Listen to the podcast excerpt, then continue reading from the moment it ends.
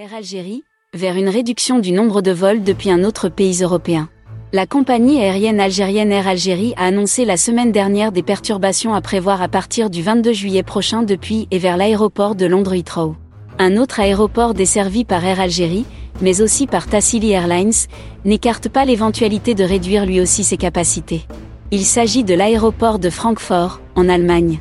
Le gestionnaire de cette structure, Fraport en l'occurrence, compte en effet, déposer en début de semaine prochaine une demande au ministère fédéral des Transports pour réduire les rotations horaires à l'aéroport de Francfort de 96 à 88 mouvements d'avion. L'objectif est de stabiliser davantage les opérations aériennes, explique une porte-parole à l'AFP, citée samedi 16 juillet par le Citer Journal.